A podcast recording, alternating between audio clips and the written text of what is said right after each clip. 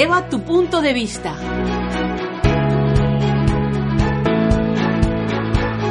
Un programa sobre drones y tecnología audiovisual.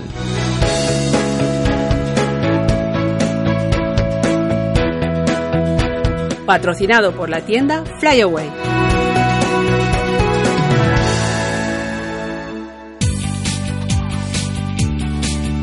Bueno, hoy tenemos para celebrar el programa número 10 de este podcast, tenemos a un invitado muy especial que lo hemos ido dejando para, para celebrar un número redondo para que tuviera un sitio destacado.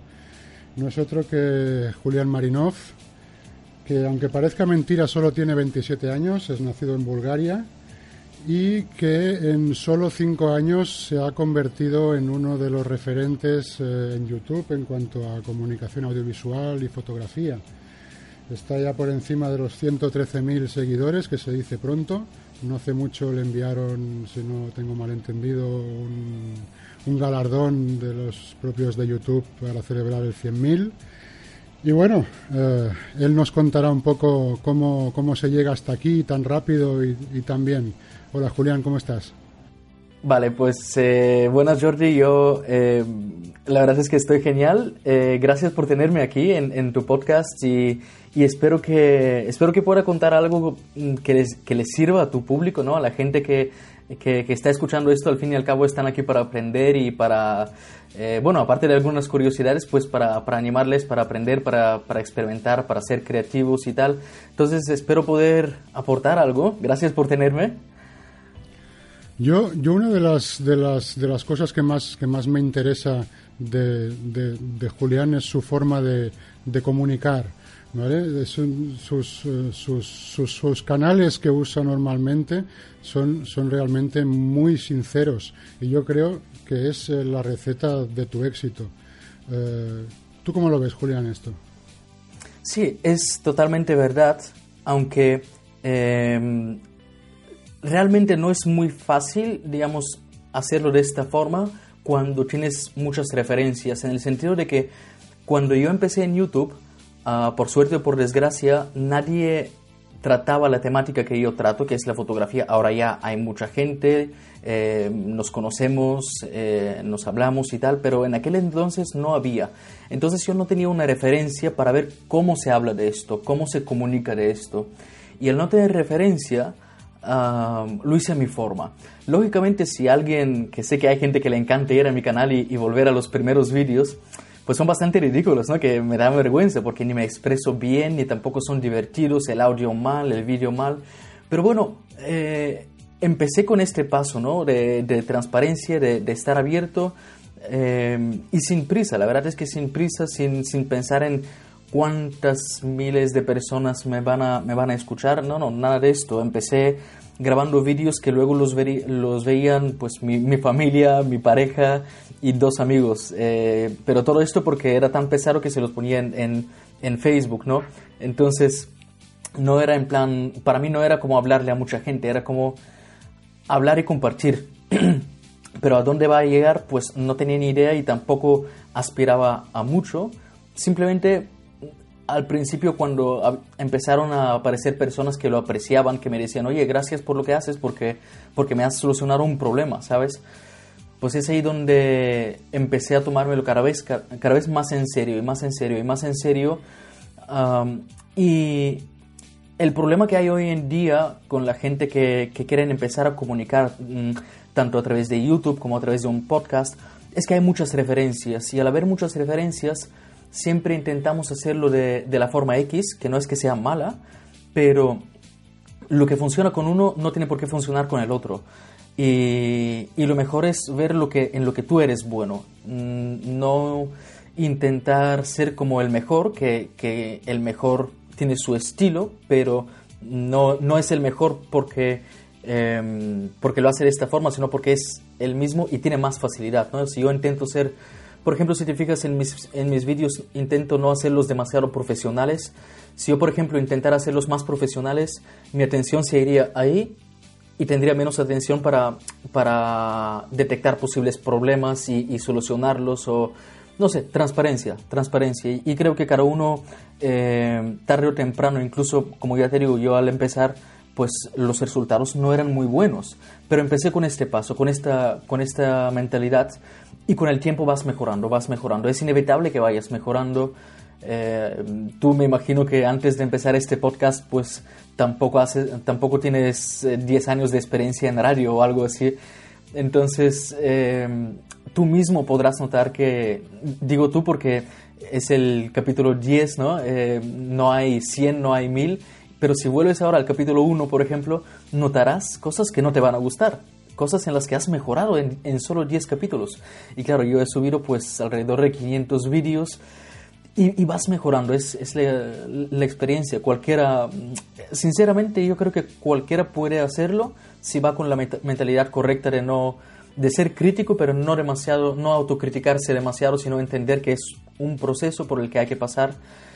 Y gracias a esto, como tú dices, pues con la sinceridad y la transparencia eh, me he ganado la confianza de la gente, que es lo que al fin y al cabo importa, porque si no hay confianza, por muy profesional que sea yo, por muy bien que haga las cosas, no van a llegar a, ninguna parte. Y hay una cosa que también me, me fascina, es que desde el primer día conseguiste eh, transmitir que realmente te estás preocupando por tu audiencia. Que eso creo que es algo que es muy difícil en un, en un, en un comunicador, de que, de, que no solo estoy hablando para mí, sino que estoy hablando para una gente que me está escuchando y que realmente tengo que decir cosas que sean interesantes para esta gente y que su respuesta vaya a ser la que, la que yo busco al comunicar, ¿no? Es, eh, sinceramente, es mi objetivo aportar, pero si, si esto lo escucha alguien que tiene un canal o un podcast o lo que sea y está comunicando, está transmitiendo algo a mucha gente y no tiene esta, esta mentalidad o esta pasión por aportar, que no hay nada malo, eh, cada uno es como es, eh, también te puedo decir que desde el punto de vista estratégico, todos deberían de prestar mucha atención a, su público, más que nada porque si tú te fijas en lo que dice la gente que te ve, que te escucha, si tú lees los comentarios, contestas a los comentarios, tú vas a entender muy, muy, muy bien cómo son ellos, qué necesitan, qué problemas tienen, qué dudas tienen y cómo solucionarlos. Porque claro, yo puedo hablar de mil cosas, pero si no soluciono problemas, de nada sirve. Sin embargo, si yo leo cinco comentarios, ya me estoy dando cuenta de qué es lo que le cuesta entender a la gente. Y si yo esto concretamente lo he entendido y sé cómo explicarlo, lo explico. Entonces, si, si de 10 comentarios, 5 me hacen la misma pregunta o tienen el mismo problema y yo hago un vídeo, pues eso significa que más, a más de 50% de la gente le vendría bien. Y más de una vez, si entras en muchos vídeos de YouTube en los que explico algo un poco más así técnico o, estratégico en cuanto a la fotografía y el desarrollo de un fotógrafo, verás muchos comentarios que dicen, wow, justo esto es lo que necesitaba. Y también porque muchas veces la gran mayoría de mis vídeos son las respuestas de dudas que he tenido yo. O sea, yo tengo un problema o tengo una duda, no sé cómo solucionarlo, consigo entenderlo, consigo solucionarlo y digo, vale, si yo he tenido este problema, si yo he tenido esta duda, la probabilidad es que mucha gente más tendría la misma duda. Pues grabo un vídeo. Y, siempre, siempre acierto con esto, más que nada porque, claro, me fijo en mí, en mis problemas, me fijo en los problemas de los demás y como cualquier negocio, eh, si lo queremos llamar así, en cualquier negocio el objetivo es encontrar una necesidad y satisfacerla, dar la respuesta. Cualquier tipo de negocio, tal, tanto si hablamos de Facebook como si hablamos de la panadería que está mm, a la vuelta de la esquina. Cualquier cosa que se hace de cara al público eh, tiene como fin solucionar un problema. Y yo esto pues lo entendí desde el principio, ¿no? Y por eso digo que si hay alguien que está escuchando esto, aunque no tenga esta pasión por, por interesarse tanto a los demás y simplemente le gustas crear contenido, eh, es la mejor estrategia, pensar en los problemas que hay y de cuántos problemas tú puedes dar una, una solución realmente que funcione. Eh, que, al fin y al cabo no es difícil, Jordi. No, no es difícil eh, detectar los problemas. Otra cosa es darse cuenta y decir, pues mira, aquí algo falta o algo falla. Yo voy a aportar algo y, y funciona. Es que funciona. La gente quizás se preocupa demasiado por el número de seguidores que por el contenido en sí y por, y por lo que realmente estás transmitiendo. Sí. Ah, ahora, ahora, justo hace un par de días, Facebook ha hecho un experimento que es eh, en las páginas de empresa, ha quitado el, el, número de followers de la página principal y lo ha puesto en un sitio que lo tienes que buscar. Ah, pues mira, no me había dado cuenta de esto yo. Yo lo estoy, yo, yo, lo estoy siguiendo bastante de cerca y con mucho interés porque yo creo que es algo muy interesante. Si quitáramos el número de seguidores de los canales de las redes, seguramente las redes se dejarían de preocupar solo del objetivo y pasarían a preocuparse un poco más del contenido. Correcto. Es más, en YouTube puedes esconderlo. Y me lo he planteado alguna vez. ¿Sabes? Porque ah, más que nada no es tanto los seguidores como por ejemplo muchas empresas que me contactan para enviarme algún producto, para hacer alguna review, ¿no? Que esto es muy común en, en, YouTube. Y, y, me siento menospreciado porque veo que me contactan porque tengo X seguidores, pero no se han preocupado de ver realmente el contenido de qué tipo es, ¿sabes? O sea, me contacta una empresa para decirme que me quieren enviar un par de zapatillas para promocionar en mi canal. Digo, yo tengo el canal de fotografía, ¿te has molestado en entrar y ver de qué va? O sea, tú aunque me pagues mil euros para hacer este vídeo, que, que, yo normalmente hago vídeos de reviews simplemente cuando me envían un, un, producto, no hace falta que me paguen dinero, porque si yo ya lo he aceptado es porque ya me gusta, ¿no? Pero aunque me paguen mil euros por este vídeo, ¿cómo crees que esto funcionaría? O sea, primero, yo haré algo que no tiene ni pie ni cabeza. Eh, la gente diría, ¿y esto este contenido, ¿para qué me sirve? Luego, esto se transforma también en, en, nada de resultados para la empresa, ¿sabes? Entonces, hoy en día como que todo el mundo se ha vuelto muy loco con los influencers y cuando ven, por ejemplo, en Instagram más de 10.000 seguidores, en, YouTube más de 50.000, más de 100.000, pues se vuelven locos y te van, te van contactando para cualquier tontería sin fijarse realmente el tipo de contenido que tú estás creando y se fijan mucho en el número.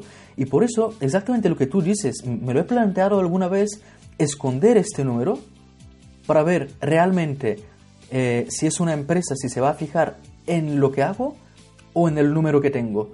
Porque mm, no tiene sentido. Mira, eh, es, es, verdad que es muy chulo poder decir que tengo más de 100.000 seguidores. Eh, estoy orgulloso de eso, no voy a decir que no. Ah, porque también esto significa que aporto algo a tanta gente, pero al fin y al cabo, cuando yo subo un vídeo, no lo ven más de 100.000 personas, no, no, lo ven igual 3.000, 4.000, 5.000, 10.000, vale 20.000, hay algunos con 50.000, pero no es lo normal. Lo normal se queda alrededor de 8, 9, 10.000. Entonces, este número no significa tanto. Y, y sí influye mucho al comportamiento tanto del público como de, de ciertas empresas y tal, pero me gustaría que, la gente se enfocara más en el, en el, contenido y si realmente les sirve. Yo no quiero que alguien me siga porque, porque muchos me siguen, quiero que alguien me siga porque realmente puede aprovechar el contenido que estoy creando. Lo que, lo que más, lo que, lo que me hace sentir mal muchas veces es cuando alguien me hace una pregunta que le he contestado en el vídeo que he subido ayer o antes de ayer, ¿sabes? Y digo, no es por nada, pero realmente tú tú puedes imaginarte, ¿no? Lo que, lo que es crear el contenido para un podcast y lo que es el contenido para un vídeo de YouTube, las horas que hay detrás, la preparación, contactar con alguien o preparar el contenido y que al final te escriban un mensaje privado para preguntarte algo que, que, contestas en el vídeo que acabas de subir, te das cuenta de que esta persona no te sigue, simplemente dice, este sabe, le voy a contactar de forma privada para para robarle el tiempo y a ver hasta qué punto me puede dar, ¿no? Entonces es un poco desde el punto de vista egoísta, eh, a ver todo lo que puedo recibir yo de esta persona, pero ni siquiera me voy a esforzar en buscar entre sus vídeos, que también en, muy poca gente lo sabe, pero si tú entras en un canal de YouTube, tienes un buscador que es buscador solo para este canal. Y yo he hecho los vídeos de tal forma que si tú pones una pregunta, te salen directamente los vídeos que responden a esta pregunta. Y la gente no se molesta en hacerlo. Entonces, por eso a veces digo, y si tuviera 10.000 seguidores probablemente serían mucho más prácticos, mucho más fieles en este sentido, ¿no? De, de tomárselo más en serio. Pero bueno, hay de todo. Y sin embargo, hay mucha gente que me sigue y que son unas personas extraordinarias. Más que nada la gente ya un poquito mayorcitos, que no tengan 18, 20 años. Los que tienen más de 30, 35, 40, se lo toman muy en serio. Están ahí para aprender, aprecian mi trabajo y, y se nota en los comentarios. Cuando me ponen un comentario, me hacen, me hacen una pregunta, por muy simple que sea responder, en la misma pregunta se nota que esta persona ha estado buscando, pero no ha encontrado la respuesta. Entonces, contesto con, con placer y con ganas de contestar, ¿sabes? Eh, pero si alguien me hace una pregunta en, en el comentario de un vídeo en el que respondo a la misma pregunta, simplemente no ha prestado atención, pues te hace sentir un poco como, mira, el tiempo que he dedicado yo a esto y ni siquiera, mm, ni siquiera él dedica el tiempo de, ver el vídeo con, atención, con atención, ¿no? Pero bueno, hay de todo y en general yo mm, estoy orgulloso porque eh, en mi canal eh, es uno de los muy pocos canales en YouTube, por lo menos de los que yo conozco, en los que hay eh, menos de 2% de opinión negativa y menos de 1% de comentarios negativos, por lo cual todo el resto es comentarios de agradecimiento de la gente que, que, disfruta con mi contenido, que lo aprovechan, de verdad. Que para mí lo, que, lo más importante es que lo aprovechen y que, y que puedan crecer. Y, y que les pase lo que me ha pasado a mí, en el sentido de que estaba sin trabajo, lo tenía difícil y por, por suerte, pues eh, al buscar encontré información y me pude eh, educar de forma un poco autodidacta para poder hoy en día vivir una vida un poco más tranquila y, y, hacer lo que me gusta. Eh, bueno, cambiando un poco de, tema, eh, ahora te preguntaré un poquito por tus, por tus secretos que no vemos en, tus vídeos. O sea, tu canal es, es, es, es, un canal que está, se ve que está muy trabajado y que, y que sea, no es solo poner una cámara y grabar lo primero que se nos pasa por la cabeza, sino que tiene una, una estructura y está hecho con un, con unos, con un, equipo técnico eh, mínimamente de nivel, ¿no? Entonces me gustaría que me explicaras dos cosas. Una, eh, ¿qué, ¿qué, material sueles usar, tanto, tanto de cámara, micrófonos como de equipo de edición? Y, eh, y otra cosa es, ¿cuánto tiempo tardas en planificar un vídeo? ¿Y cuánto tiempo tardas en eh, editarlo? Qué buenas preguntas, tío, qué buenas preguntas. No, no, no, te puedo responder a todo y me encanta que me hayas hecho esta pregunta uh, porque es importante que la gente lo sepa en el sentido de que si alguien quiere empezar a hacerlo para que se dé cuenta ¿no? de, lo que, de lo que es importante y de lo que no es importante. Y empezaría a responderte a estas preguntas con mi, último, eh, mi última pieza de equipo que, que introduje en mi, en mi, en mi flujo de trabajo antes de ayer y, y que va a, a, mejorar muchísimo el audio de mis vídeos y son tres colchones. ¿Sabes? A veces te voy a hablar de las cámaras también y te voy a hablar de los micrófonos, pero a veces son cosas mínimas que pueden hacer cambios enormes. Yo, por ejemplo, me he mudado hace unos meses Em, aquí en, un piso nuevo y soy muy minimalista, me gusta tener muy pocas cosas en, en, el espacio donde trabajo, pero esto provoca, por ejemplo, mucho eco. Y sí tengo buenos micrófonos y sí tengo buenas cámaras, pero hay, hay otras cosas que la gente a veces no se da cuenta de lo barato que es, pero hay que, hay que pensarlo. Entonces encontré en el, en el ático tres colchones que no, no, se utilizaban y los puse en las paredes de, de, la oficina, del, del, espacio donde, donde grabo aquí en casa. Ah, y esto va a mejorar muchísimo la calidad de, mi audio, ¿no? Ah, a veces son cosas así de pequeñas, lo que significa que si yo grabo en esta habitación ahora con, con un móvil, también el audio sería buenísimo. Y luego hay gente que se gasta mucha pasta en micrófonos caros y hay mucho eco, la calidad es mala. O sea, lo que te quiero decir con esto es que no obligatoriamente hay que ir al equipo que yo utilizo, pero tal vez al responderte te voy a decir lo mínimo que te dará un buen resultado y luego lo que yo uso, porque yo con el tiempo he podido invertir más y más en, en equipo.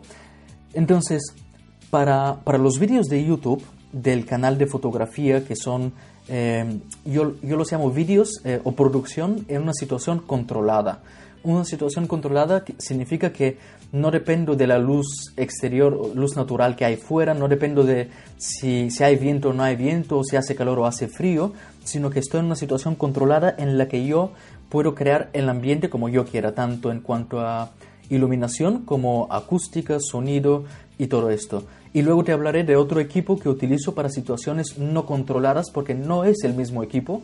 Y el mismo equipo, por muy bien que suena, ¿no? como, como cámaras, modelos de cámaras y tal, no sirve para cualquier situación.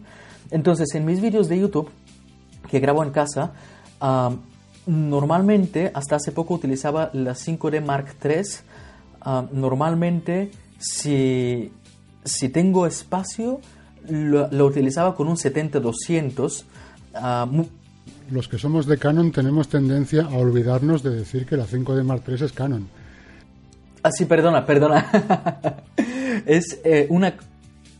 Sí, una Canon EOS 5D Mark III que es una de las cámaras eh, más, utilizada, más utilizada tanto en, en fotografía como en vídeo. y cuando hasta hace poco cuando grababa mis vídeos con esta cámara utilizaba un teleobjetivo, un 70-200 2.8 que lo cerraba a más o menos f4, f5.6. Entonces muy pocos youtubers hacen algo parecido. Ah, yo lo hacía para conseguir este aspecto, no simplemente para desenfocar el fondo, sino para controlar el, la perspectiva de la imagen. Entonces, eh, lógicamente la cámara estaba como a 5 metros, ¿no? Eh, eh, es un poco raro, esto casi nadie lo hace, pero yo lo hacía. Una 5D Mark III y en cuanto a audio, utilizo un, un, micrófono Sony de corbata que cuando yo me lo compré costaba como 25 euros, pero realmente ahora ha bajado mucho de precio. Por ejemplo, en, en, en Amazon eh, está por como 15, 20 euros. El precio es, eh, un segundito, ahora mismo te estoy buscando el modelo exacto, vale, lo tengo. Es Sony ECM CS3. Este es el modelo. Y ahora mismo en Amazon está por 15,88 dólares. Lo que son como 12, 13 euros, que ha bajado mucho de precio. Este micrófono es una pasada porque me, me ayuda a evitar el eco que tenía hasta hace poco y yo comunico con muchos youtubers, tengo muchos amigos youtubers, entre los cuales yo soy tal vez el más pequeño. Y a todos ellos les he recomendado este micrófono y es una pasada porque realmente es de buena calidad. Lo llevo utilizando como 3-4 años no se me ha estropeado. Eh, y va muy bien. El precio es muy bajo. Simplemente es con cable y lo que hago es conectarlo a una grabadora de audio. La grabadora de audio que utilizo es una Tascam DR-05 esta grabadora em, ronda los 100 euros más o menos de precio. Es muy práctica, no es de las más compactas, pero tampoco es de las grandes. Tranquilamente te la puedes llevar en el bolsillo, es como si fuera un móvil. recomiendo no grabar en, cama, el sonido en cámara mm, cuando se trata de, esta situación. Por eso te digo que luego te voy a decir el, otro, el otro equipo que utilizo para exteriores. ¿no? Puedes conectar el micrófono que, he mencionado con un cable de, por ejemplo, te compras un cable de 3 o 5 metros de mini jack eh, macho, con macho y hembra y puedes conectar este mismo micrófono a la cámara. Puedes hacerlo y de esta forma ya tendrías directamente el audio sincronizado. Está bien, ah, pero lo que me permite esta grabadora es una función que las grabadoras más baratas no tienen y es, por un lado, configurar la, aparte del equipo, te hablo de, de las configuraciones, ¿verdad? ¿Te, sirve esto? vale, lo que me permite esta grabadora es configurar manualmente la ganancia de entrada, de forma que, claro, si lo dejamos en automático, cuando yo dejo de hablar, automáticamente eh, irá subiendo la ganancia para, para captar sonido, pero lo que realmente produce es ruido. Entonces yo manualmente le digo, esta ganancia, pero al mismo tiempo, y es lo que me gusta mucho de esta grabadora, es que tengo la función de decirle, sí, esta ganancia, pero si yo grito o, subo mucho el tono de voz, entonces sí rebaja la ganancia de forma automática, pero no la subas para no producir ruido. Entonces, si yo, eh, cuando yo estoy hablando, por ejemplo, se enciende una luz cuando yo me paso de, de volumen, pero luego esto no satura en el audio. Sin embargo, cuando dejo de hablar, no mete ruido. Eh, esto es muy importante. esta grabadora normalmente la pongo a grabar, am, bloqueo, casi todas las grabadoras tienen un botón de, de bloqueo para que no le des a ningún botón sin querer y me la meto en el bolsillo. Eh, pongo a grabar la cámara, entonces me posiciono en el sitio donde tengo ya preparado el enfoque y todo y hago un sonido así. De esta forma creo una marca que luego la veo visualmente a la hora de editar, una marca tanto en el audio de la cámara como en, el audio de la grabadora y sincronizo estas marcas de forma que... Exacto, yo tengo también claqueta. Lo que pasa es que lo uso para postureo, sinceramente, porque es lo mismo dar las palmas. La claqueta sirve para esto. Eh, claro, que creas una marca eh, de audio, pero también lo que se escribe ahí es para crear una marca visual. Um, pero como yo grabo mis vídeos con una toma, o sea, pongo a grabar, grabo todo el vídeo y dejo de grabar, no me, no me hace falta esto. Y para no mover la claqueta y todo esto, que la tengo bien colocada de postureo en el fondo, ¿sabes? Um, lo hago con las palmas. Y, y con esto ah, grabo. Aparte de esto, tengo iluminación que la gente a veces piensa en iluminación muy compleja y muy cara. Sin embargo, yo soy de la opinión de que no hace falta que algo sea muy caro para que te sirva. Lo que hace falta es saber cómo utilizarlo, ¿no? Entonces hay gente que se gasta cinco veces más de lo que me he gastado yo en iluminación y no saben cómo colocarla. Por ejemplo, lo colocan al nivel de los ojos o debajo del nivel de la cabeza y, no consiguen una iluminación ah, que simule la, la iluminación natural. Entonces, un consejo que puedo dar de esto es colocar la fuente de luz ah, por encima del nivel de los ojos y sí puede ser un ángulo aproximado de 45 grados, que esto los que somos fotógrafos sabemos que también es un, un ángulo muy, ah, muy utilizado en fotografía.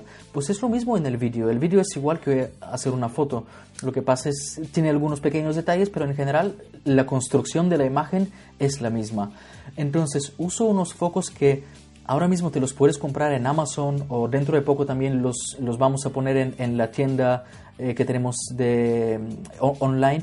Son unos focos que valen menos de 200 euros luz continua con softbox o caja de luz am, en vez de paraguas. Con paraguas también puede funcionar, pero yo soy muy fan de, de los softbox. Y ya te digo, los, uso los dos, pero a veces como, como fuente de luz principal uso solo uno y el otro lo enfoco hacia el techo para tener un poquito más de luz ambiente. Y luego algo muy importante, que esto sí que es un punto muy importante que la gente no lo piensa, es trabajar eh, como, si, como si estuviéramos haciendo una foto con flash. O sea, una cosa es la iluminación del sujeto y otra cosa es la exposición del fondo y la iluminación del fondo. Entonces lo que he hecho en mi, en mi fondo es comprarme de IKEA unas pequeñas tiras de, de LEDs o pequeñas conexiones de, de LED que se, que se pueden encender y apagar. Entonces tengo como diferentes luces que no, no iluminan mucho, pero crean unos toques curiosos eh, de luz en el fondo, en la pared, en la mesa que estoy utilizando para trabajar, que, que mientras grabo el vídeo es parte del fondo. Y esto crea una, una- un estilo de fondo o un- una imagen de fondo separada y curiosa eh, que no, no se ilumina con la misma iluminación que me ilumino a mí mismo. Y de esta forma grabo mis vídeos. Normalmente tardo en, en preparar un vídeo, en preparar lo que es el contenido, digamos que tardo 5 o 10 minutos. ¿Por qué? Porque no hago guion. Yo lo que hago es, pongo el, eh, pienso en la temática, pienso en cómo lo explicaría, qué dudas podría haber con este tema, de forma que cuando yo explico algo, pues pueda ya directamente contestar a, la mayoría de las preguntas que la gente se haría al ver este vídeo. Esto lo pienso, igual me, tomo 10 minutos en pensarlo me escri- escribo en un papelito el título del vídeo. Si es un vídeo muy complejo, sí que me hago puntos, por ejemplo, 3, 4 puntos de lo que no se me tiene que olvidar, pero no hago lo que es un guion detallado porque no, no trabajo bien con esto. Sé que hay gente que no puede sin, sin un guion, se pierden. Yo soy todo lo contrario, si tengo un guion, pierdo lo que tú has mencionado antes, la, la sinceridad, el, el, enfoque, ¿no? Porque si yo tengo que pensar en exactamente lo que tengo que decir, pierdo la atención y ya no se me ve tan emocionado por lo que estoy hablando, no se me ve tan enfocado y, y se me olvidan otras, otras cosas. O sea, la lío, la lío. Yo no puedo trabajar con guion. Entonces, tardo muy poco en preparar un vídeo. Es más, ahora mismo tengo en la pared, que tengo una pared que yo la llamo la pared del psicópata, porque está llena de, de post-it, y tengo un, dos, dos post-it con vídeos, eh, con lista de vídeos, y en el segundo que hay como 8 o 9 vídeos, tardé exactamente 5 minutos en hacer esta lista de vídeos. Y puedo ponerme a grabar y solo leo el título del vídeo y ya puedo hacer el vídeo, porque en mi mente yo ya tengo la estructura. Esto no funciona con cualquiera, por eso digo que cada uno tiene que saber cuál es su forma de hacer las cosas y, funcionar con esta forma. No hacerlo, por ejemplo, si alguien ve mis vídeos y dice, ay, qué buenos, y, y, se da cuenta que él no puede sin guion, sin guion, pues no tiene que hacerlo sin guion, tiene que hacerlo con guion, porque es su forma, su sistema, lo que funciona con él.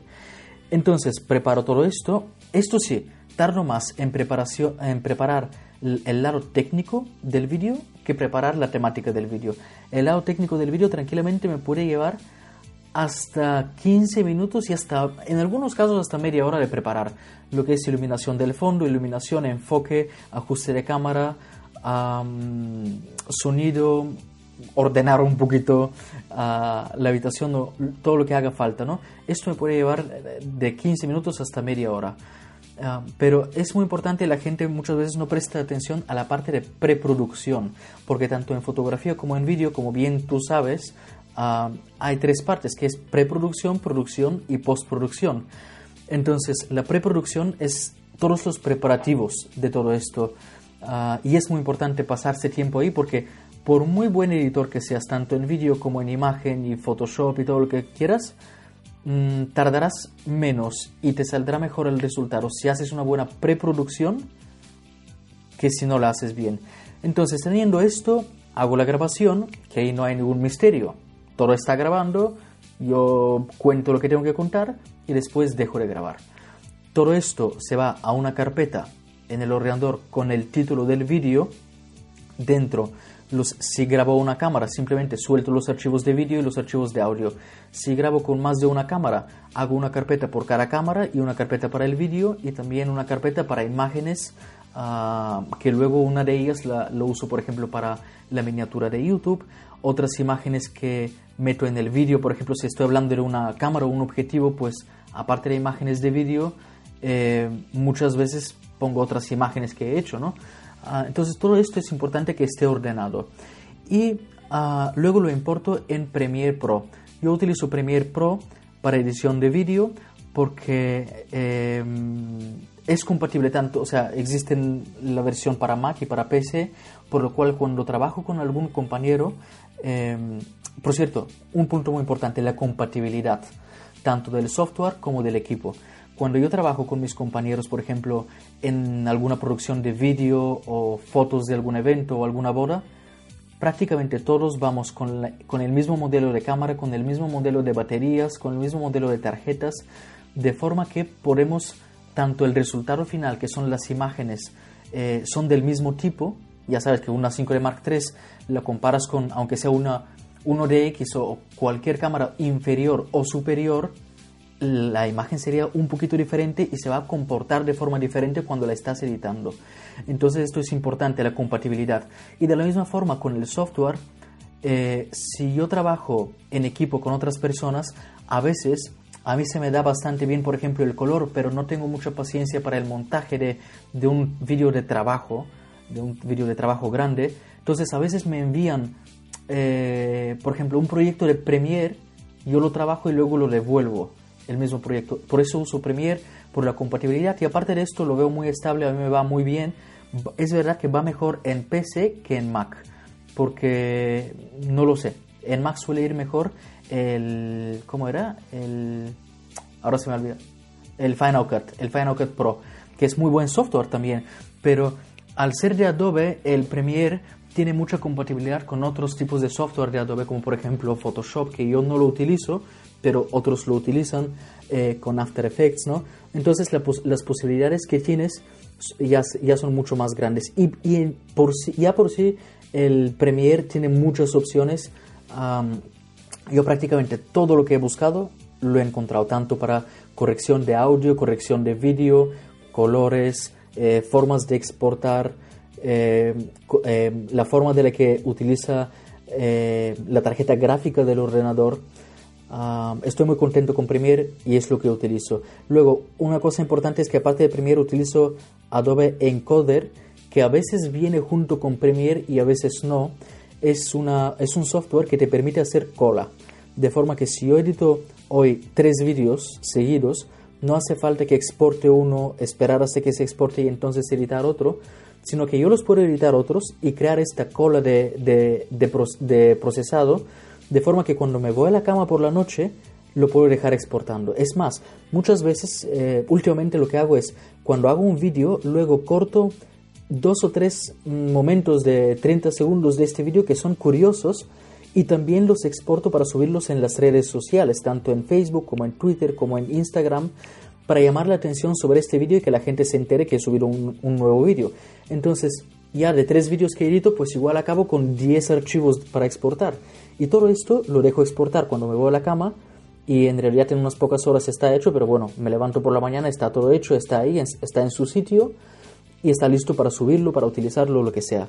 Este es mi flujo de trabajo eh, digamos, técnico, pero la, opción, la otra opción es cuando yo estoy grabando fuera, en exteriores.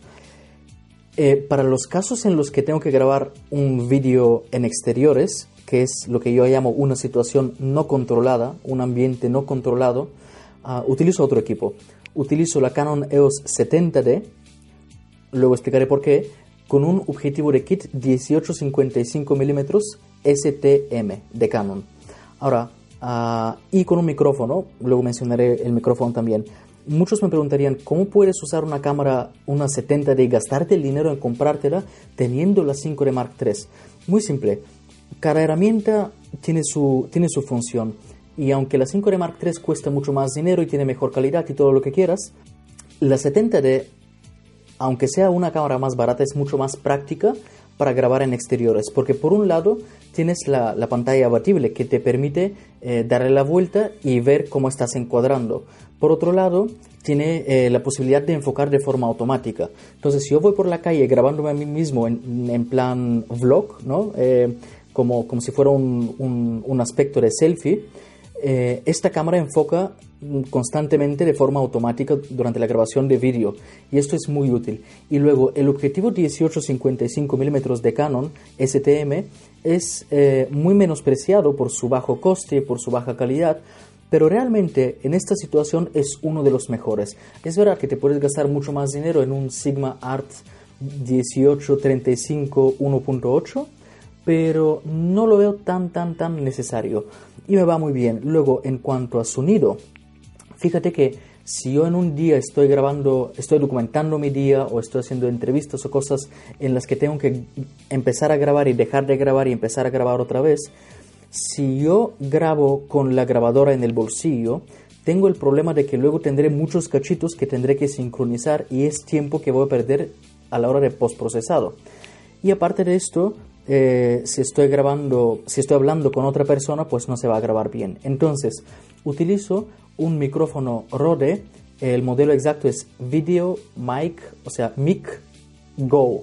Es, eh, digamos, la versión semi-profesional, la versión profesional es Video Mic Pro. Ah, el micrófono que yo uso cuesta alrededor de 70-80 euros en tiendas físicas pero en Amazon siempre hay eh, productos chinos que, que, bajan hasta 15 euros por un micrófono parecido. Lógicamente, la calidad no es la misma. Ah, pero lo que permite este micrófono es cuando tú vas por la calle, por ejemplo, está grabando, e, es un micrófono direccional, lo que significa que está grabando lo que hay justo enfrente y también graba lo que hay alrededor y atrás, pero como que lo graba mucho más bajito, de forma que se graba bien el ambiente, si estás en la calle se escuchan los coches que pasan alrededor, pero no molestan al audio, o sea, a tu, cuando tú estás hablando, no molesta, se entiende bien lo que tú estás diciendo. Ah, por eso utilizo este micrófono. Y cuando hay viento, le añado un accesorio más que se llama Dead Cat o gato muerto, que es prácticamente una cosa de, pelusas, de Sí, es, es, una cosa artificial que tú le pones en el, en el, micrófono y seguramente la gente lo ha visto en, incluso en la televisión cuando es en, en, invierno y hay viento y hacen una entrevista en la calle, usan algo parecido en el micrófono. Esto absorbe... Los micrófonos de ambiente típicos de los campos de fútbol. Exacto. La pelusa aquella cuando, cuando se usa. Exacto. Esto es muy útil cuando hay viento y porque reduce mucho el ruido. Eh, por lo demás, el flujo de trabajo es el mismo a la hora de, de, editar los vídeos. Simplemente no hay tanta preproducción cuando grabo en la calle porque no hay tantas cosas que pueda controlar. Um, y en general, este es el equipo que utilizo frecuentemente. Tengo mucho más equipo, tengo a otros objetivos eh, que los uso, por ejemplo. ¿Ópticas fijas no usas nunca? Sí, sí, sí, más que nada uso ópticas fijas. Fíjate que hasta ahora te estaba hablando de vídeo, uh, pero ópticas fijas es lo que son las que más uso en mis trabajos, digamos, uh, más serios. Entonces eh, utilizo el Sigma Art 35 mm 1.4, el Sigma 50 mm que no es de la serie Art sino la anterior 1.4 también un 24 milímetros de Canon fijo y también utilizo el 70-200 2.8 de Sigma. Uh, si te has fijado, la, todos los objetivos excepto el 24 milímetros, todos son Sigma y excepto el 70-200, todos son fijos.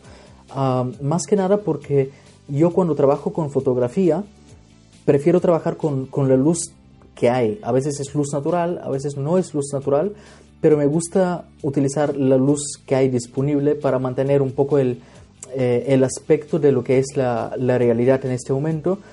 Y por este motivo uh, necesito objetivos muy luminosos y de buena calidad. Uh, lógicamente he tardado mucho tiempo en, poder uh, ahorrar para comprarme estos objetivos, pero si trabajas y, haces un buen trabajo, poco a poco eh, el dinero viene y el buen equipo viene y es cuestión de utilizarlo bien y, y, ya está. Bueno, uh, otra cosa que la gente que comunica normalmente va incorporando a su equipo uh, son los drones. Esto es, uh, es inexcusable, ¿no? Todo, todo, todo el mundo que sale a la calle acaba incorporando un dron en su equipo. ¿Tú qué? ¿Te estás resistiendo o...? No, lo veo muy próximo. Es más, no te lo he dicho porque cuando hablamos anoche para, para hacer esta grabación del podcast, dije, bueno, ya se, ya se lo diré cuando hablamos. Eh, la gente eh, tal vez no lo sabe, pero hace poco estuvimos contigo probando unos cuantos juguetes, unos cuantos drones. Y la verdad es que yo tengo muchas ganas de incorporar los drones para empezar en mis vídeos de YouTube. Y después en uh, trabajos profesionales. ¿Por qué para empezar en los vídeos de YouTube? Porque quiero aprender a utilizarlos de forma creativa en un ambiente que, que, no hay mucho riesgo, en el sentido de que si no sale bien, pues simplemente el vídeo de YouTube no ha salido bien. No es un trabajo por el cual tengo tres horas para hacerlo y tiene que quedar perfecto. Y no quiero perder el tiempo con esto, en ese tipo de trabajos. Lo que yo quiero es aprender a utilizarlos y incorporarlos en mis trabajos profesionales eh, con clientes cuando ya sepa cómo controlarlos, tanto de cómo controlar el dron como también tener unos conocimientos más avanzados de creatividad, de, ángulos, de cosas que se pueden hacer con el dron. Entonces cuando estuvimos contigo hicimos unos cuantos experimentos y después yo me fui a, a Fotokina en Alemania y ahí eché un vistazo a diferentes drones, diferentes empresas y yo creo que dentro de poco conseguiré un dron de la marca AEE. Ah, no tengo ni idea de si son buenos o son malos. Yo creo que son um, una, una, marca medianamente buena. No son ni lo peor ni lo mejor. Uh, pero me parece una buena opción para, para empezar. No me quiero ir, no quiero gastarme la pasta en un DJI que lo voy a romper al segundo día. ¿sabes? Que es muy probable. Y también me estoy planteando, al ver lo que tú llevabas como juguetes, me estoy planteando eh, tal vez empezar con un dron pequeñito que no tenga cámara, que no tenga nada, para empezar a, aprender y después pasarme a un dron con cámara que no sea de una clase muy alta para empezar a practicar lo que son lo que es la parte creativa de, del uso del dron que también estará bien o sea un AE con una cámara más o menos decente. Eh, tampoco me hace falta ahora mismo 4K o la mejor cámara del mercado porque yo sé cómo montarlo, sé cómo hacer que con una cámara bastante simple pues que me dé buenos resultados, que al fin y al cabo eh, con que sea Full HD a mí me sirve y, y, dudo que sea tan mala la calidad como para no poder utilizarlo. Es más, si la toma es buena, aunque sea 720, yo lo usaría incluso para un trabajo profesional, porque creo que importa mucho más la toma, el ángulo, el movimiento del dron, todo esto importa mucho más que los píxeles. Es verdad que ahora si bajamos a 480, eh, esto ya no lo puedo llamar de todo utilizable, eh, pero 720 y, y 1080 totalmente utilizables para un trabajo profesional desde mi punto de vista, que siempre se puede subir a más. Pero yo, yo sé así que no, no aspiro a lo mejor antes de, conocer, antes de empezar desde abajo, prefiero empezar desde abajo. Entonces, pienso incorporar el, eh, un dron para las tomas, por ejemplo, si yo estoy haciendo una review de una cámara o un objetivo, para hacerlo más interesante, en vez de quedarme en casa y hacer pruebas en casa, pues igual me voy a una montaña. Y imagínate lo chulo que sería, yo voy caminando por la montaña, de vez en cuando dejo la cámara en el suelo para que grabe mis pasos o cómo voy caminando, alejándome, acercándome y tal. Esto que, que, es muy, muy común, cuando, cuando vas solo puedes hacer ese tipo de tomas. Pero imagínate también la toma épica de, yo voy subiendo una montaña y el dron de lejos eh, se va moviendo y tal. Yo creo que sería muy épico.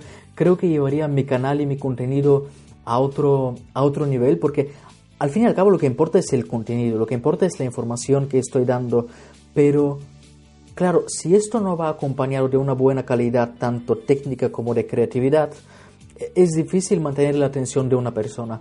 La atención media de una persona adulta eh, es entre 3 y 4 minutos, lo que significa que cada 3 y 4 minutos tiene que pasar algo, decir algo o mostrar algo que despierte su interés, porque si no, pierdes a esta persona. Esto es algo muy común en la televisión, en el cine, siempre pasa algo en, en, este, en esta franja de tiempo, ¿no? Entonces, si yo tuviera un dron, creo que esto abriría muchas puertas en cuanto a creatividad. Y, y la gente a veces los ve como mm, solamente como un juguete, otra gente los ve solamente como una herramienta profesional, pero yo lo veo como, como entre medias. Un juguete profesional que te puede divertir, que puede crear tomas entretenidas, profesionales, sí, pero divertidas y pasarlo bien. Cuando estuvimos contigo, que por cierto todavía no he editado el vídeo, pero lo, lo, tengo pendiente, lo tengo en mi lista de vídeos, ah, cuando estuvimos contigo hicimos unos cuantos experimentos, ¿no? Por ejemplo, yo voy corriendo por una, por una roca muy alta y el dron me está siguiendo de lado, luego hay una toma de frente y tal. No, estas cosas, si, si uno se pone a hacer algo así, un, una semana, pero cada día experimentos así, después de una semana tendría una capacidad creativa impresionante, ¿no? y, y, los drones están entrando cada vez más en la industria. Lo que pasa es que ah, yo creo que faltan, creo que está muy bien que las compañías están creando estos juguetes de drones pequeñitos con cámaras de no muy buena calidad. Creo que esto es muy bueno porque gente como yo, que tienen una cierta creatividad, pero no tienen ni idea de cómo controlar este bicho sin cortarle la cabeza a alguien, pues pueden estar un poco más tranquilos, gastar menos dinero y aprender a utilizarlos sin poner en peligro eh, pues personas o, estar en espacios peligrosos, jugarse, por ejemplo, el, dron, romperlo o, o, yo qué sé, hacerle daño a alguna persona porque hay mucha gente que, que, empieza de forma tan irresponsable, se han comprado un DJI y dicen, ahora lo tengo, ahora voy a ser súper creativo, venga, va, lo vamos a volar aquí a dos metros encima de un grupo de gente para que sea divertido. ¿Qué divertido es? ¿Creativo es? Ahora, es peligroso también. Entonces, yo creo que estos drones, no hay que olvidarnos de estos drones pequeñitos, juguetes que tú me has mostrado, porque son ah, la clave para entrar en este mundo, creo. Y, y, son baratos. Y además, según lo que he visto, cada vez los hacen más protegidos, de forma que las hélices, por ejemplo, hace poco vi uno nuevo eh, que se, ah, se, se dobla y, prácticamente lo puedes meter en el bolsillo, pero las hélices están protegidas por fuera de forma que, que tú lo puedes tocar y no te, no, te puede, eh, no te puede cortar, no te puede dar un golpe ni nada, y es lo mejor según mi punto de vista, no sé, no sé lo que me vas a recomendar tú, porque yo me fío más de ti, de estas cosas, pero yo creo que lo mejor sería empezar con algo así para aprender a utilizarlo, incluso en interiores, aprender a utilizarlo con precisión, luego salir en, en exteriores para poder manejarlo cuando hay un poquito de viento, un poquito más de altura, un poquito más de distancia, aprender a manejarlo más que nada por el, por el tema de las direcciones, ¿no? Arriba, abajo, izquierda, derecha, adelante, atrás. No es tan simple porque eh, en cuanto se dé la vuelta el dron a 180 grados, ya todo funciona al revés, ¿no? Lo que estábamos hablando contigo. Por lo cual hace falta aprender. ¿Y tú qué me recomendarías? ¿Crees que es buena opción lo que estoy pensando de empezar por un dron un poco más de juguete para aprender a utilizarlo y después pasarme uno un poquito mejor, pero que no sea el top top y después ya tal vez dentro de unos meses o un año pasarme un dron de gama alta? ¿Crees que es buena estrategia? Sí, eh, yo, yo siempre recomiendo que, que para aprender a pilotar, el dron cuanto más pequeño y más barato, mejor. Sí, ¿verdad? Lo primero, porque son más difíciles de pilotar. Si tú, Ah, sí, yo pensaba que son más fáciles. si tú pilotas bien un dron que no lleva nada, o sea, que solo tiene hélices y motores y una emisora y puntos, sin ningún tipo de ayudas electrónicas, coges uno de gama alta que lleva un montón de ayudas electrónicas, es como coser y cantar. Claro, es como pasarte de una cámara analógica de carrete a una cámara con Bueno, yo conozco muchos fotógrafos que le dan una Hasselblad y no saben ni que- cómo se dispara. Y yo no sé ni cómo se Pero dispara. todos los conceptos que se han aprendido con las cámaras ¿vale? más sencillas, luego las puedes ir pasando a las cámaras más buenas. Ah, hombre, claro, tú, tú en cuanto conozcas los controles y, y el manejo de la cámara, luego aplicas las mismas reglas de, de fotografía o de vídeo en el caso de los drones que, que aplicarías con una cámara. Simplemente no estás limitado a, a tener la cámara en el suelo, en la tierra, sino que puede volar. Y, y es aplicable todo. O sea, de la misma forma, yo, yo grabaría a 25 frames que cuando, cuando, cuando sé que quiero hacer un slow motion, pues lo, una cámara lenta, pues lo pondría a 50 o a 100 frames en, en cuanto a vídeo con drones, ¿no? Tampoco es tan, tan diferente. Lo que es diferente es la perspectiva y la posibilidad de volar, que, que, que no era posible hasta hace Sí, poco. y, y es eso, o sea, los drones cada vez van a tender más hacia el, el- el rango pequeño. Porque cada vez los drones pequeños hacen mejores cosas, ¿sabes? Sí, estoy, estoy, me estoy fijando que las marcas están sacando... La gama bueno, los- intermedia el- yo creo que va a sí. desaparecer. Mira que te digo. Nos iremos de drones pequeños a drones sí. muy grandes. Porque pasará lo de siempre. Tú para montar una, una red Epic eh, te hará falta un dron grande. Claro, casi, casi, casi un helicóptero. para todo lo demás eh, lo acabaremos haciendo con los drones lo más pequeños posibles. Porque, a ver, tú me viste. eh, hay, hay drones que por, que por pequeños que sean ya tienes que llevar una mochila. Cuando llegas al sitio tienes que montar las Claro. hélices y tal. Necesitas un cierto espacio para despegar y aterrizar. Eh, eso, o sea, sacrificas un poco la calidad de imagen a cambio de que sea algo práctico. Sí, estoy, estoy viendo últimamente los, lo que están sacando tanto de, de GoPro como los DJI, los nuevos modelos que cada vez lo hacen más compactos y más prácticos en cuanto a, por ejemplo, las hélices que no hace falta quitarlas, sino que se, se, se doblan. Ah, lo están haciendo cada vez más práctico, cada vez más pequeño el dron y eh, siguen trabajando en el tema de la calidad, eh, en la calidad óptica, que, que, bueno, eh, hace falta desarrollarlo más, pero ahora ya con las cámaras que tenemos en los teléfonos móviles, pues no hace falta eh, decir eh, mucha investigación para, para conseguir mejor calidad en un dron. Es un poquito más y, y meter esto en un cuerpo pequeño y, veo que está, están yendo para allá las cosas, lo, lo están haciendo ya y cada vez se hace más fácil para un usuario eh, llevar este dron.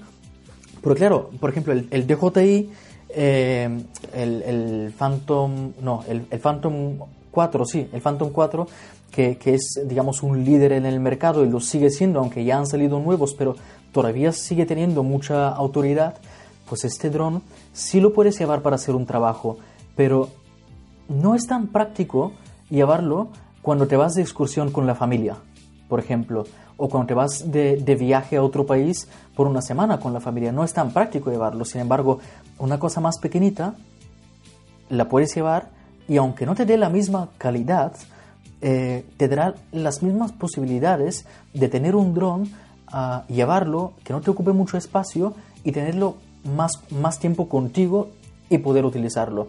Y creo que mm, por ahí van las cosas, porque claro, tú si me das un dron que graba 4K a 100 frames por segundo y tiene una autonomía de 3 horas, que claro, esto no existe, pero si tú me das esto y no me cabe en la mochila, es muy probable que yo no lo use. Lo puedo tener en casa, puedo, puedo irme a la montaña para grabar algo, pero usarlo en mi trabajo de día a día, eh, un poco, de forma un poco más improvisada, de llevarlo conmigo y decir, mira, esto sería un buen momento para hacer una toma con el dron. Pues no, esto no va a ser posible. Y por eso mismo van, van disminuyendo cada vez más el, el, el tamaño y yo creo que por ahí está el futuro, que claro que para para un trabajo ya de, de, cine, pues lógicamente también están trabajando en, en, en, los grandes, para lo que tú dices, una red épica o, o incluso para, para poner una cámara reflex, también hace falta un, un dron bastante más grande que desde luego que no te cabe en la mochila, en el coche sí, pero en la mochila no. Eh, hace falta esto, pero para el, el usuario normal, que el usuario normal no, no soy yo todavía, el usuario normal de, de dron seré yo dentro de unos meses. O sea, un usuario que, que no, es, no hace cine, lo que hace es, por ejemplo, vídeos para YouTube que sí intenta que sean de mejor calidad, pero también es muy importante el lado práctico. Este es el usuario normal que yo veo. Para el usuario normal se está trabajando muy bien, cada vez más, y, y creo que hay muy buenas opciones. Lo único malo que yo veo en esto es lo mismo que en los teléfonos móviles, pero un poco más exagerado. Y es que hoy te compras un dron y en dos meses sacan otro por el mismo precio que es mejor. Porque hay, o sea, estoy viendo el, el no sé, la velocidad con la que avanza la tecnología de los drones. No es algo que digas como los teléfonos móviles, que cada un año, cada dos años sacan una función nueva, un sistema nuevo, una pantalla nueva. No, no, no. Esto va muy rápido. Esto va muy, muy rápido. Y, estoy sorprendido de lo rápido que va porque no me lo imaginaba. Yo pensaba, sí, bueno, sí, todo el mundo habla de los drones. Sí, bueno, que ya dentro de poco será posible que casi cualquiera pueda tener un dron. Eh, pero no me imaginaba la velocidad con la que se está avanzando en este tema. Esto es muy bueno. lo que es bueno es para los youtubers que hacen reviews de drones. Claro, hombre, hombre, ellos van a tener mucho contenido. Sí, este, es verdad, pero lo malo es que un usuario que invierte dinero en comprarse un dron, mira, me pasó con la 70D, la Canon EOS 70D, me la compré de una tienda que no me han caído muy bien, así que no voy a decir cuál es para no hacerles publicidad, pero me compré la cámara y tres semanas más tarde pusieron la Canon EOS 80D por exactamente el mismo precio pues, pues me, estaba súper rayado, ¿sabes? Y digo, claro, yo decidí invertir y, ahora me siento engañado. Con el Osmo. Hmm. O sea, yo, yo me compré el Osmo y a la semana siguiente sacaron el Osmo con zoom. Por el mismo precio o un poquito más alto. Claro. Da mucha rabia, da mucha rabia. Por eso te digo, pero bueno, mm, también es verdad que destacarán los mejores, por lo cual eh, no será tan difícil elegir entre un dron y otro, dependiendo del tipo de, tomas que quieres hacer o el tipo de trabajo que quieras hacer. Siempre habrá, mm, este es el mejor si te quieres gastar mucha pasta, este es el mejor en relación calidad-precio y este es el más barato. Hay muchos, pero estos son los más significativos. Entonces, pues cualquiera que llame a una persona como, como a ti, que, que tú aparte de que entiendes mucho de esto, pues tienes una tienda de esto eh, y asesoras de esto, pues cualquiera que te llame a ti podrá decir, oye, mira, me dedico a esto, quiero hacer esto y esto y esto. ¿Cuál es el modelo que me recomiendas? Pues yo estoy seguro que tú me puedes decir entre una y, dos opciones que sabes que son las más, ah, las más adecuadas para mí y, y, porque claro, porque tienes idea, porque los conoces, pero quiero decir que no creo que me digas más de dos opciones para lo que yo necesito. Dos o tres opciones, aunque haya 20 modelos de drones, pero yo al decirte lo que quiero hacer, Tú puedes decirme, esto es para ti, este es el dron para ti, ahora si te sobra dinero, este es para ti. Y si no tienes nada de pasta, pues cómprate este que es baratito, pero bueno, más o menos te hará el trabajo, ¿no? siempre hay gente como tú que, que tienen idea de esto y que pueden asesorar y, y que por supuesto yo cuando tenga que meter pasta en esto, serás tú la persona a la que voy a llamar. Porque yo por mucho que tenga idea de foto y de vídeo, pues mm, seamos sinceros, yo de drones no tengo ninguna idea. y, yo que mejor que tener a Yo tengo muchas ganas, sobre todo, Julián, de que algún día me, me cuentes eh, en serio y, y, con, y con confianza eh, cuando, cuando edites eh, los, los archivos de las, de las cámaras de JI tengo muchas ganas de que me expliques tu experiencia con ellos. Sí, ah, lo haré. Es más, incluso pienso, no sé si meterlo en el vídeo, igual se hará muy largo, pero desde luego que, por cierto, yo los edité. Los edité el mismo día cuando lo grabamos, pero luego dejé el tema porque tenía otros vídeos urgentes. Pero lo que son las tomas de, eh, del Osmo y, y del dron, las edité, hice los cortes y todo esto. Y son bastante fáciles de trabajar. Ah, lo que me gustó es que no, por ejemplo, lo que te dije el mismo día, yo pensaba que, que el dron, la cámara que tiene puesta, ah, va a deformar mucho la imagen como si fuera una GoPro. Y no, no deformó mucho la imagen, es más, no deformó casi nada la imagen. Me gustó mucho la imagen tal cual venía. Y luego mm, grabamos con varias, varios tipos de compresión o varios estilos de imagen.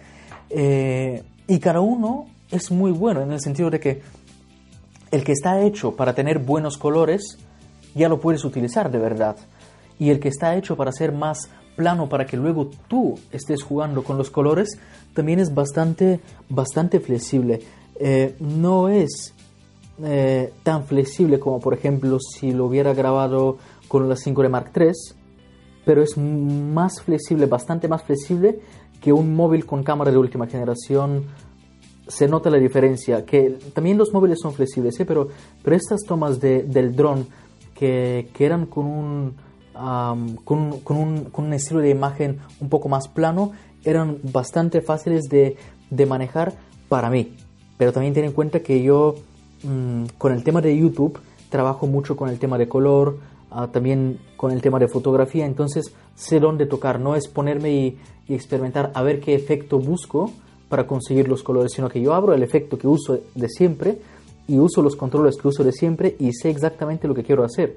Entonces, no me ha sido nada difícil y, o sea, te lo estoy diciendo ahora porque, porque los he probado. Eh, no me ha sido difícil trabajar con, con, este, con esta grabación. Eso sí, lo que no he probado, y esto tal vez lo podré probar cuando ya tenga un dron y podré incorporar las tomas de dron en vídeos de YouTube. Ah, de lo que sí tengo un poquito de dudas es si podré editar bien el color y el aspecto del vídeo del dron para llevarlo a, lo que es el aspecto del vídeo de la cámara. Lógicamente son perspectivas muy diferentes, pero en cuanto a colores, ah, me gustaría ver si soy capaz de juntarlos para que parezca como, o sea, que sea uniforme esta es la única duda que tengo y por supuesto que te diré el resultado cuando, cuando me ponga con ello. Pero tendré, desde luego que ah, para la gente que tal vez tiene la posibilidad de hacerlo ahora y tiene este problema, desde luego que hay que, hay que acercar lo que es la grabación del dron a lo que es la, el tipo de grabación de la cámara y también el estilo de imagen de la cámara, acercarlo a lo que es el estilo de imagen del dron. O sea, quiero decir, de, las, de, de los dos dispositivos, conseguir algo entre medias para que cuando estés editando el color que puedas conseguirlo. Porque claro, si grabas en la cámara con el estilo estándar, uh, luego grabas en el dron con el estilo estándar, pues ya te dará unos colores muy específicos que no es que no se pueden editar, pero será mucho más difícil y perderás mucha más calidad. Por lo cual, este es mi plan. O sea, cuando tenga el dron, eh, grabar unas tomas con el dron, con la cámara, de lo mismo, o sea, enfocar la misma cosa, grabar la misma cosa y jugar, tirarme una hora, dos horas experimentando con ajustes de la cámara y ajustes del dron para acercar las dos tomas ya a la hora de grabarlo y luego para que sea más fácil a la hora de editarlo. yo, yo hay una cosa que llevo, llevo tiempo peleando. O sea, yo al principio es lo que hemos hablado, ¿no? Que, que la, la, gente tiene que usar eh, aparatos cuanto, cuanto más pequeños mejor, cuanto más simples mejor, siempre cada uno en función de sus necesidades. ¿vale? Pero siempre cuanto más pequeño mejor y cuanto más simple mejor. Y experimentar y ver, con, con esto ya tengo suficiente y no necesito más. ¿vale? Una 5D Mark III en unas manos inexpertas no sirve para nada. Por supuesto, por supuesto. Sí, sí, sí. Lo que yo también echaba de menos es eh, cámaras de verdad para fotógrafos de verdad que puedan volar. Hmm, ¿Cómo sería esto? ¿Vale? No, no, hace mucho DJI, que le encanta hacer alianzas estratégicas con, gente de mucho renombre, anunció un dron que llevaría una Hasselblad. Ah, sí. A mí esto mm, me inquietó y estuve investigando. Yo, yo quiero verlo. Pedí, pedí demostraciones varias veces. Tanto Hasselblad como DJI me contestaron los dos que no se podían ver demostraciones porque el producto no existía como tal. o sea, hay el dron por una parte y la cámara por otra. Y la alianza era simplemente para hacerse la foto. ¿Vale? No es un producto que se comercialice en conjunto. Ajá, entiendo. Pero sí que es cierto que DJI ha convencido a Hasselblad para que haga una cámara lo suficientemente compacta como para que se pueda montar en un dron. Esa cámara existe, Hasselblad la fabrica, pero es una edición súper limitada, ¿vale? Y yo ya te adelanto que yo, por mis narices... lo vas a tener. Voy a conseguir eh, que podamos ver esto mm, funcionando. ¿Vale? Y tú, y tú sí, yo creo. Pocos privilegiados que podrás estar conmigo ese día. Qué guay, qué guay. Esto, lo probamos. Ah, y, yo creo que si se lo toman en serio, no tiene ningún problema en hacerlo. El problema del peso de las cámaras es, por ejemplo, una 5D Mark III pesa mucho en comparación con la 70D, por ejemplo, pero es porque el cuerpo lo han hecho muy robusto porque yo este cuerpo realmente lo necesito robusto cuando trabajo en eventos y tal. Esta cámara, no o sea, la cuido, pero tampoco me paso con, con, el cuidado. Yo estoy para trabajar. No puedo pensar en, ay, a ver si la voy a rayar, ¿sabes? Entonces necesito un cuerpo robusto.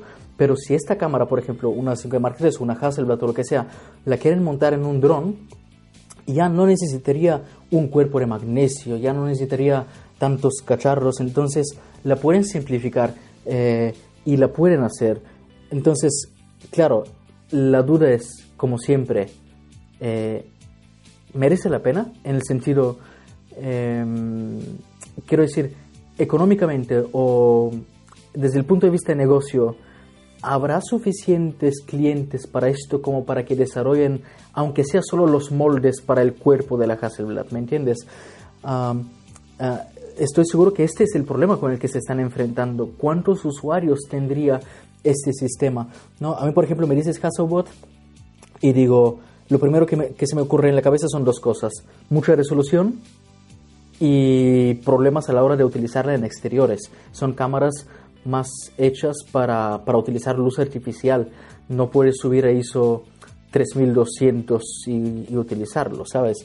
Uh, esto no funciona así. Entonces, hombre, tal vez una unión con una marca que hace cámaras por ejemplo, mira, Sony, Sony, que, hacen muy buenos sensores, sensores ya estabilizados dentro del cuerpo de la cámara, cuerpos muy compactos y resolución alta. ¿Qué piensas tú? Bueno, hasta ahora cámaras así de nivel medio alto que se puedan montar en un dron sin problemas. Hay, hay, hay dos, hay dos eh, líneas que son las únicas que están usándose así en plan masivo. Una es la Panasonic GH4. Sí. Y la otra es la Sony A7. Estos son cámaras de un tamaño lo suficientemente compacto, de un peso lo suficientemente reducido y de un manejo lo suficientemente sencillo como para que con pocas eh, variaciones técnicas eh, se puedan incluso teletrabajar. Desde la emisora tú puedas accionar. Exacto. Yo creo que, mira, ahora que lo pienso, no lo había pensado, pero yo creo que Sony tienen muchas posibilidades de crear un dron propio con muy, muy buena calidad de 4K, de 30 y pico megapíxeles de fotos, lo pueden hacer. Ahora, no sé si se meterán ahí o les dará un poquito de miedo, pero uh, mucha gente, o sea, eh, aquí me, voy, voy a hacer un pequeño paréntesis, porque mucha gente eh, tiene entendido que yo estoy en contra de las cámaras mirrorless. Y voy a aprovechar este podcast para, para aclararlo. Yo no estoy en contra de nada. Simplemente hay una herramienta para un trabajo y otra herramienta para otro trabajo. Por ejemplo, si yo tengo que pensar en qué es lo mejor, o sea, la mejor calidad para conseguir con un dron, no te diría una 5D SR o no sé cuáles eran estas de, de Canon con 50 megapíxeles. Te diría Sony porque Sony son los, los, mejores fabricantes de sensores del mundo, son los que tienen cuerpos pequeños y, y pueden adaptarlo. Si, si hablamos de, ir, mm, de irnos de vacaciones y hacer fotos con la familia, no te voy a decir lleva una 5D Mark III, te diré lleva una mirrorless. Ahora, si hablamos de hacer un trabajo de mucha responsabilidad en el que hace falta manejar la, la cámara con rapidez, o sea, tocar botones rápidamente, una mirrorless no me sirve. Ahora, pero tampoco me sirve una reflex para llevarla en el bolsillo cuando me voy a, la montaña hacia lo tonto, sin, sin, la intención de hacer un trabajo súper específico o incluso para hacer un trabajo, las mirrorless están muy bien. Y es por eso que yo todavía no trabajo con mirrorless, no las uso, dentro de poco tal vez haré algunas pruebas, he hablado con Fuji que me van a prestar eh, alguna cámara uh, de las que fabrican ellos porque me parecen interesantes y un poco desvelar este, este mito, ¿no? Que Julián Marinov está en contra de las cámaras mirrorless. Lo que sí estoy en contra en comparar una cámara mirrorless con una cámara reflex, porque la gente lo que mira es la calidad del sensor. Uh, y yo lo que miro es hasta qué punto es práctico. Hay casos en los que una reflex no es nada práctica y una mirrorless sí. Y hay casos en los que una mirrorless no me puede ayudar a hacer el trabajo, pero una reflex sí. Entonces, la gente compara la calidad de imagen de estos dos tipos de cámaras y yo creo que ni siquiera el fabricante, ni siquiera los fabricantes piensan en competir con, con calidad de imagen porque son ambos tipos de cámaras tienen muy buenos sensores, muy buenos fabricantes, muy buena calidad, sino ir un poquito a, lo que es práctico para cada caso. Entonces, uh, volviendo un poquito al tema de los drones, yo creo que los fabricantes de cámaras mirrorless y más que nada por el dominio en el tema de los sensores de Sony, creo que Sony tiene muchas posibilidades de trabajar tanto en alianza con DJI o alguna, alguna marca de este tipo, como también crear su propia línea de drones si se atreven. Que yo creo que si se atreven tendrán éxito. Bueno, pues animamos a Sony a que se meta en, en esta fiesta, que creo que ya solo faltan ellos todos, todos los demás ya están, ya están bastante metidos. Bueno, Julián, yo creo que, que por hoy ya, ya te hemos cogido demasiado tiempo.